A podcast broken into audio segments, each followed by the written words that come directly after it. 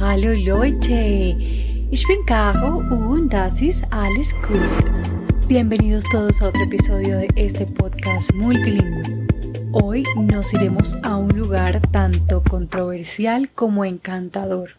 Aquí encontraremos una formación de piedra arenisca de despampanante belleza natural les estoy hablando de Die Sternsteiner, un destino muy conocido en el bosque de Teutoburgo o Teutoburger Wald, en el estado de Renania del Norte, Westfalia, en Alemania. Iniciamos el sendero que nos llevará hasta las formaciones rocosas que dan nombre al lugar. Disfrutamos de la naturaleza, que es la protagonista en nuestra excursión, aunque no todo es natural. Pronto encontramos los 13 pilares, Säulen, que embellecen el horizonte junto al lago artificial. Luego encontramos a otro turista. Nos pide que le tomemos una foto y nos presentamos. Ich heiße Caro. Hablando de todo, hablamos de lo que hacemos. Le digo que narro historias en este podcast multilingüe. Ich erzähle Geschichten in einem Mehrsprachen-Podcast.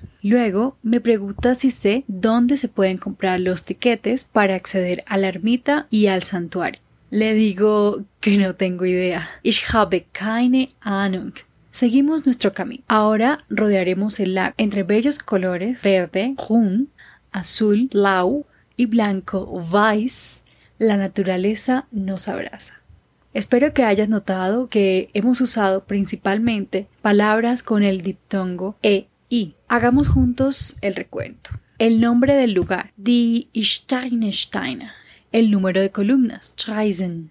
El verbo que usamos para presentarnos, heißen. El pronombre indefinido un, ein. El pronombre indefinido ningún, kein. El color en el paisaje, blanco, weiß.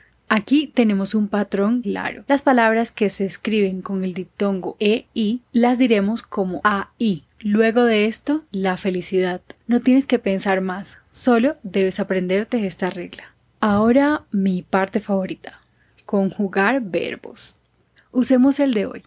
Heißen.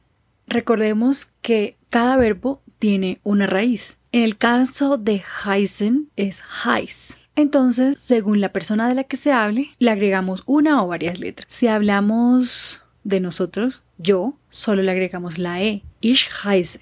Si hablamos de ti, tú, solo le agregamos una T, du heißt. Si hablamos de él, ella o eso, igualmente le agregamos una T, er heißt. Si hablamos de nosotros, le agregamos EN, wir heißen. Si hablamos de ustedes, solo agregamos una T a heißt. Y si hablamos de ellos o de usted formal, le agregamos en. Sie heißen. Bueno amigos, eso es todo por hoy. Espero que esta regla para usar el diptongo e i le resulte de mucha utilidad. Recuerden también que por el momento no estamos publicando en nuestra página de Instagram y esperamos volver pronto. Nos escuchamos en un próximo episodio. Tschüss.